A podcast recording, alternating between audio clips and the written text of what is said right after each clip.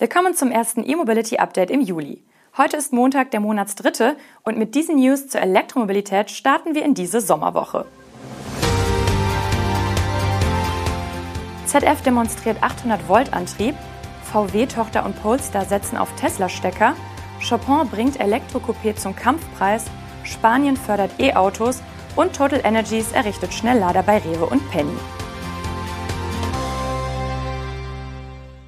ZF hat in einem Konzeptauto namens EV Beat einen neuen 800-Volt-Antrieb und ein selbstentwickeltes zentrales Thermomanagement demonstriert. Das Fahrzeug zur Demonstration basiert auf einem Porsche Taycan.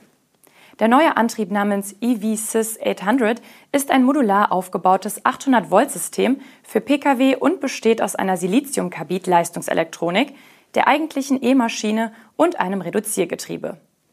Beim Gewicht kommt der Antrieb auf nur 74 Kilogramm. Bei den Abmessungen spart er laut ZF 50 mm Bauraum in der Breite ein. Das Antriebssystem soll 206 kW Dauer bzw. 275 kW Spitzenleistung aufbieten. Sowie eine Drehmomentdichte von 70 Newtonmetern pro Kilogramm Antriebsgewicht. Somit steht dem Konzeptfahrzeug an der Hinterachse ein maximales Drehmoment von 5200 Newtonmetern zur Verfügung, heißt es. Im Ergebnis ist der neue ZF-Antrieb rund ein Drittel leichter als bestehende 800-Volt-Systeme. Erreicht worden ist dies dem Zulieferer aus Friedrichshafen zufolge vor allem mit einem neuen Kühlkonzept und einer neuen Wicklungstechnologie des E-Motors. Zur Kühlung umfließt Öl im neuen E-Motor direkt die Kupferstäbe. Außerdem trägt die Weiterentwicklung der Wellenwicklung zu weniger Raumbeanspruchung bei. Auch der Wechselrichter des E-Antriebs wurde grundlegend neu gestaltet. Bei der elektromagnetischen Verträglichkeit, den Leistungsmodulen und den Kondensatoren hat ZF nach eigenen Angaben jeweils eine deutliche Verbesserung in Bezug auf Bauraum, Gewicht und Nachhaltigkeit erzielt. Das neue koaxiale Reduziergetriebe trägt ebenfalls zur Performance bei, indem es die Antriebskräfte der E-Maschine über zwei Planetensätze überträgt. Ab 2026 sollen die ersten Technologien des neuen ZF-Antriebs am Markt verfügbar sein. Als zweite Produktneuheit demonstriert ZF im Konzeptfahrzeug EV Beat ein zentrales Thermomanagementsystem. Dieses soll mittels einer zentralen Einheit und intelligenter Software alle thermischen Vorgänge für Antrieb, Batterie und Fahrgastraum steuern. Das neue Design senkt ebenfalls den Platzbedarf und das Gewicht. Zudem verbraucht die probanbasierte 800 Volt Wärmepumpe deutlich weniger Energie. Auch der Volkswagen-Konzern öffnet sich in Nordamerika dem Schnellladesystem von Tesla. Die VW-Tochter Electrify America will den Anschluss in seine Schnellladestationen in den USA und Kanada integrieren. Bis 2025 soll an allen bestehenden und neuen Ladestationen der Netzwerke in Nordamerika neben CCS auch ein Tesla-Anschluss angeboten werden, teilte Electrify America mit. Seit der Gründung von Electrify America sieht sich die Volkswagen-Tochter als das größte offene Gleichstrom-Schnellladenetzwerk in den USA, spricht also bewusst auch andere Marken an. Auch weitere Schnellladeanbieter hatten in den vergangenen Wochen angekündigt, ihre Ladestationen mit Tesla-Kabeln nachzurüsten und neue Säulen von Anfang an damit auszustatten. Wenn nun mit Electrify America der größte markenunabhängige Schnellladeanbieter nachzieht, gibt es für die Autobauer zunehmend weniger Gründe, in ihre neuen E-Autos noch einen CCS1-Port zu integrieren.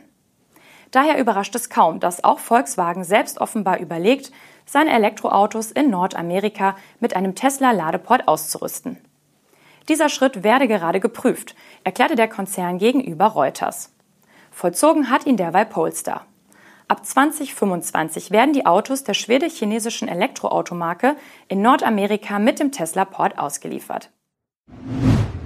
Der chinesische Elektroautohersteller Champon hat auf dem heimischen Markt ein neues Modell eingeführt, und zwar zum Kampfpreis.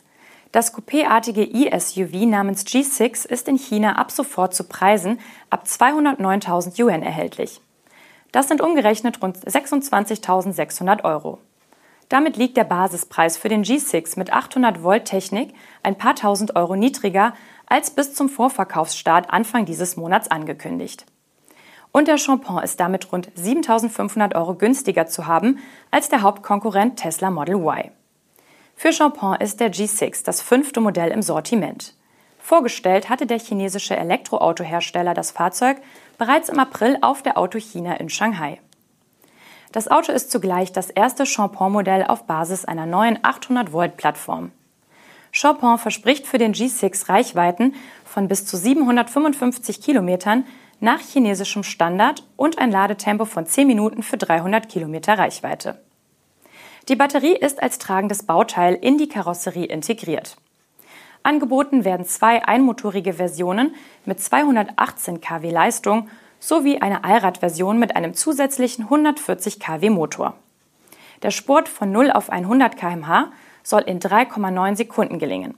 Und der Energieverbrauch des Fahrzeugs soll nur bei 13,2 Kilowattstunden pro 100 Kilometer liegen. Das Elektroauto ist dabei 4,75 Meter lang und 1,92 Meter breit. Damit entspricht der G6 fast exakt den Dimensionen des Tesla Model Y, das lediglich 2,5 cm niedriger ist. Neu ist der Blick in den Innenraum des G6. Der Fünfsitzer kommt mit einem 15 Zoll großen Bedienfeld in der Mitte, ergonomischen Sitzen und Sitzheizung und Kühlung für Fahrer und Beifahrer. Erste Fahrzeuge sollen chinesischen Kunden noch in diesem Monat erreichen. Ob der G6 auch nach Europa kommt, ist noch offen. Die spanische Regierung will den Absatz von Elektroautos mit einer Steuererleichterung für Privatleute ankurbeln. Konkret hat der Ministerrat einen Abzug in Höhe von 15 Prozent der Einkommenssteuer für den Kauf von Elektrofahrzeugen zugestimmt. Diese Steuererleichterung wird bis zum 31. Dezember 2025 gelten. Der maximale Abzug, der ab dem Zeitpunkt des E-Autokaufs geltend gemacht werden kann, beträgt 20.000 Euro. Diese Maßnahme wurde offenbar schon von der EU-Kommission beihilferechtlich geprüft und genehmigt. Bei der Körperschaftssteuer soll zudem ein steuerlicher Anreiz für Unternehmen zur Installation von Ladestationen sowohl für den privaten als auch für den öffentlichen Gebrauch eingeführt werden. Details hierzu sind noch nicht bekannt. Ohnehin ist unklar, wie es in Spanien politisch weitergehen wird, nachdem Spaniens Premier Pedro Sánchez für den 23. Juli vorgezogene Neuwahlen ausgerufen hat. Die spanische Regierung hatte kürzlich ihr E-Mobility-Subventionsprogramm Move 3 angepasst. Zudem fördert das Land über ihr Programm Puerte die Produktion von Elektrofahrzeugen und Batterien im Land. Die deutsche Ladeinfrastrukturtochter von Total Energies und die Rewe-Gruppe wollen Schnellladehubs an Supermärkten errichten. Ziel der Kooperation ist die Ausstattung von mindestens 100 Rewe-Supermärkten und Penny-Discountern bis zum Jahr 2025. Konkret sollen pro Standort vier bis acht Ladepunkte und bis zu 300 kW Ladeleistung entstehen, wobei je nach Standort bedarfsgerechte Ladetechnik eingesetzt wird. Daraus lässt sich ableiten, dass an den Märkten neben HPC-Ladern mit bis zu 300 kW auch Ladestationen mit geringerer Ladeleistung aufgebaut werden. Eine pauschale Aussage zur Ausgestaltung der Hubs ist diesen Angaben zufolge nicht möglich. Mit dem Angebot will die Rewe-Gruppe ihren Kunden ein sorgenfreies Ladeerlebnis während des Einkaufs ermöglichen. Die Handelsgruppe will bis 2025 bundesweit insgesamt 6000 Ladepunkte an bestehenden Eigentumsobjekten und Mietobjekten sowie Neubauten installieren. Neben den Kooperationen mit Total Energies gibt es auch Vereinbarungen zum Ladenetzaufbau mit Shell und der NBW sowie einige regionale Partnerschaften, etwa mit Mainova im Rhein-Main-Gebiet. Auch Fastnet betreibt Ladestationen an Rewe-Filialen. Zudem wurde im Oktober eine Kooperation zwischen der Handelskette und Arab Pulse vereinbart, die auf bis zu 600 Standorte ausgeweitet werden könnte. Das war unser E-Mobility Update am Montag. Wir wünschen Ihnen einen guten Start in die neue Woche.